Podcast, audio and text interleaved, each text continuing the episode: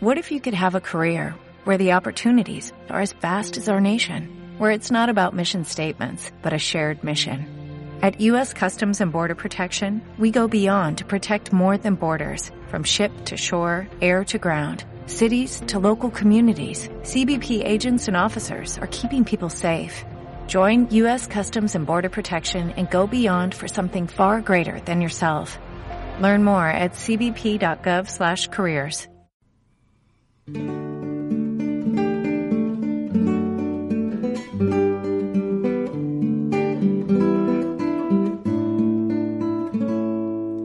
Vom Herrn kommt mir Hilfe,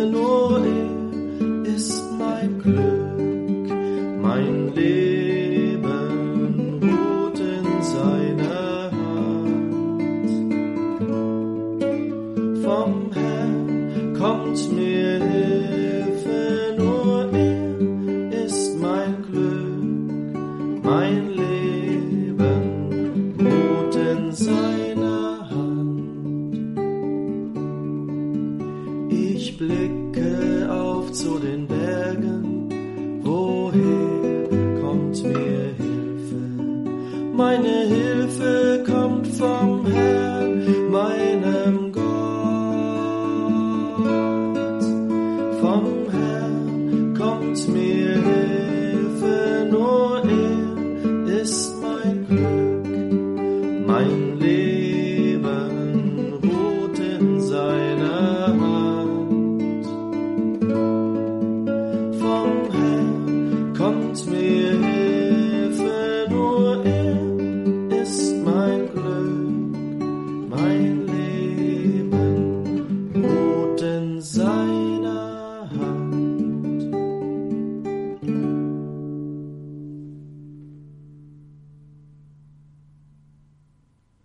Herr, vor einiger Zeit erzählte mir eine Frau aus der Gemeinde eine lustige Beobachtung.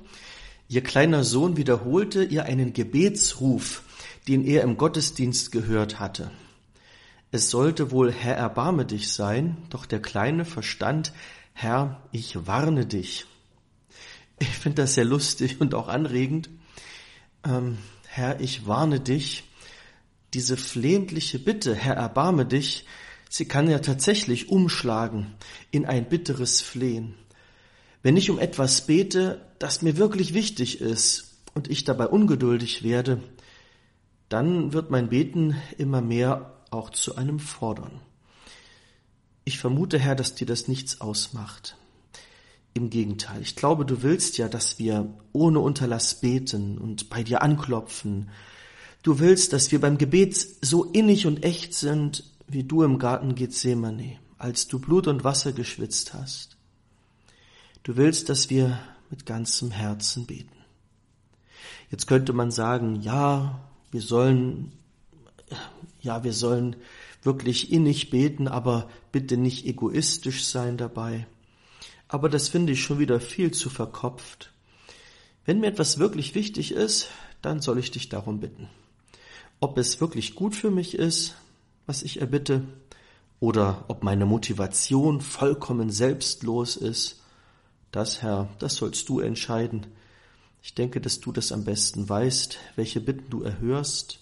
Da brauche ich vorher keinen Filter einzubauen.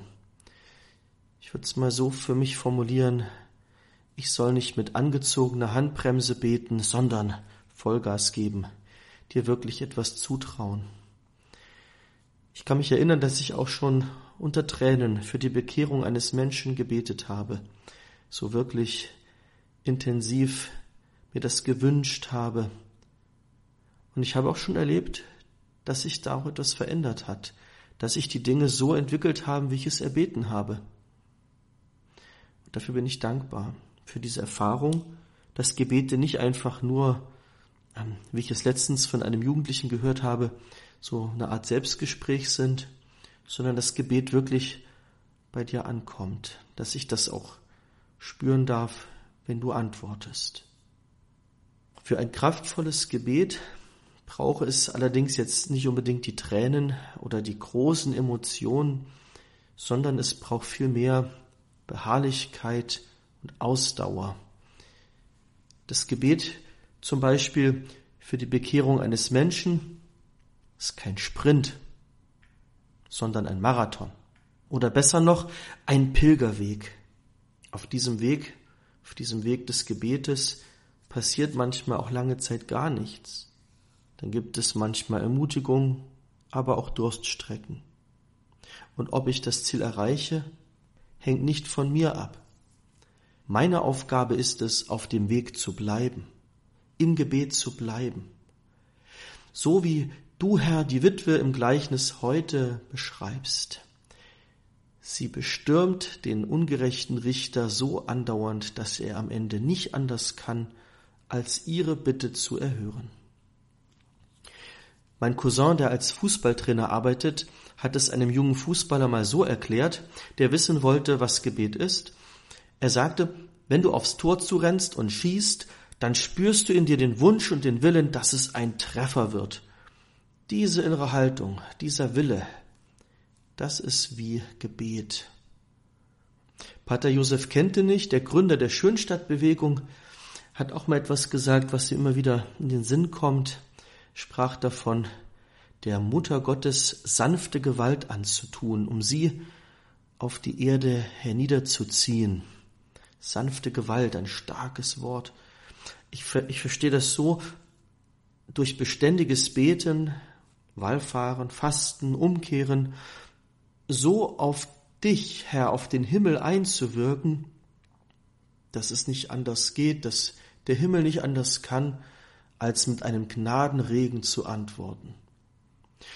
Und die Witwe, von der du heute erzählst, Herr, tut genau das. Sie bedroht den Richter fast schon, dass er Angst bekommt. Sie tut ihm sanfte Gewalt an, so dass er nicht anders kann, als zu helfen.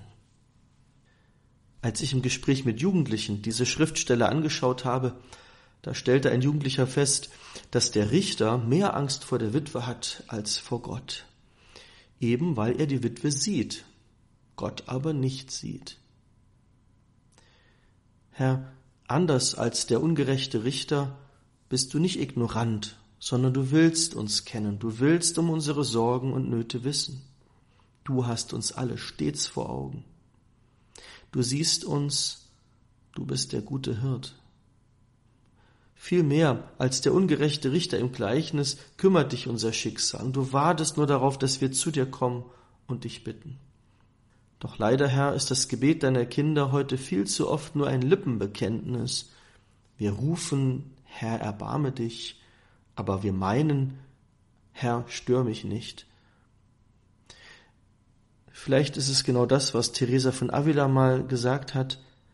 Alle Schwierigkeiten im Gebet können zurückverfolgt werden auf eine Ursache.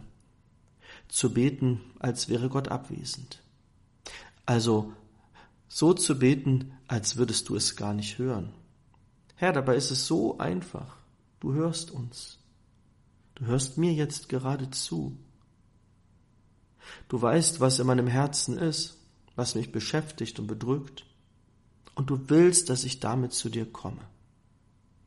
Du willst, dass ich so bete, als würdest du wirklich zuhören, denn du hörst wirklich zu.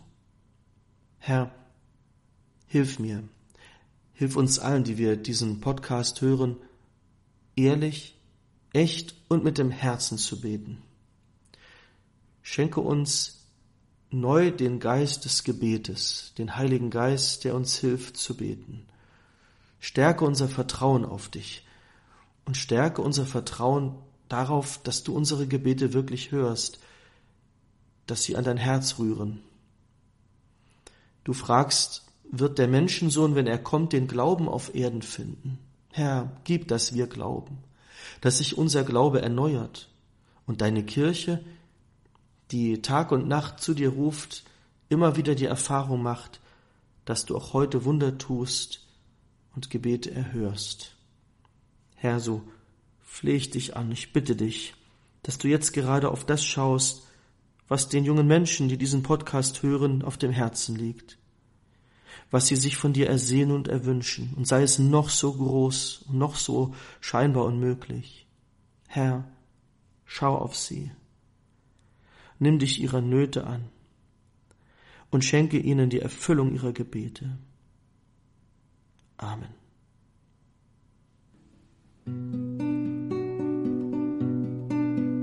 Im Fortgehen und beim Zurückkehren wird er mich behüten, jetzt und alle Zeit bis in Ewigkeit.